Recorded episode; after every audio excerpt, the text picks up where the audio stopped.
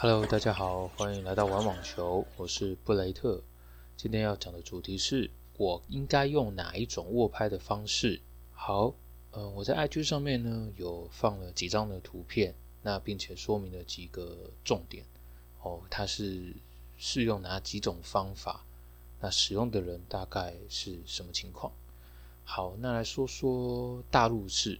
大陆式握拍法呢，这种握法它其实就是像握菜刀的一个手感。那像这样子的握法，主要我们在发球、切球、反手跟扣杀的时候会用到。近代网球呢，已经非常少人会使用到这样的握拍方法在打球了。那主要的原因是它很难打出上旋球。那如果要硬打的话呢，可能会受伤，而且旋转的质量又不够。反而会让对手得分。那再来说说东方式。那东方式的话，是在算比较早期的一个比赛的时候，选手们开始流行的一种握法。而 Roger Federer 他所使用的这一种握法，现在来看的话是相对的比较传统一点，但是它可以比较好的打出上旋球。当然也是要透过大量的练习跟身体的素质来，呃，成就这样的上旋球。那这一种握法。最大的优势就是它能够打出很好的快速穿越球，那并且带出一些炫度。至于弹跳较高的来球，也是比较不好处理的。好，再来的话就是半吸方式，那它现在就是最受大众欢迎的一种握法。像这种握法呢，它是综合了。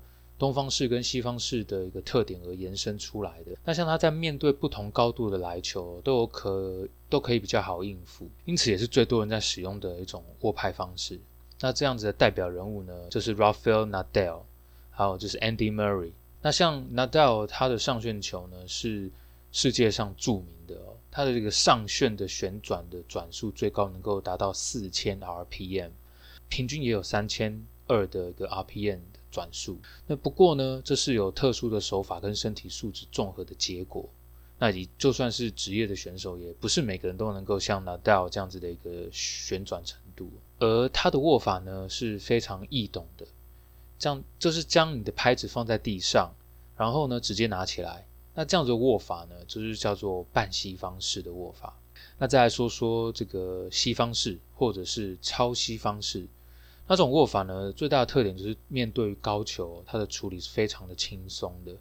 那它最大的缺点就是低球很难处理，因为像这种握法，它的拍面跟球的接触哦是很斜的，那也就是说很容易把球削得比较薄。那在腰部以下的球很难用这样的握拍法来打球。那如果要像东方式一样打出快速的穿越球，也很不好打。不过也是有职业选手能够办得到，那也是要非常有天赋才能有这样的成就。那像西方式来讲的话，它对于上旋球就非常的好处理，也就是说，它只要呃做一个完整的挥拍，就能够打出非常好的一个上旋球。那这是西方式握拍的一个特点。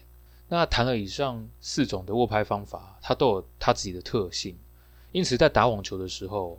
我们不可能永远只有一种握法在打球，一定是不断的变换握法、变换球路、变换节奏。那在竞技的世界里哦，它其实就是不断的变化。不过在一般休闲的网球玩家，一样是可以学习这么多种握法来去尝试看看，其实都会有意想不到的效果跟体感。那其实配合大量练习啊，也能够打出像职业选手一样的漂亮球哦。我在 IG 也会不定期的分享一些网球相关的内容，记得有空去看看哦。好，今天的节目内容呢就到这里，谢谢你的收听，拜拜。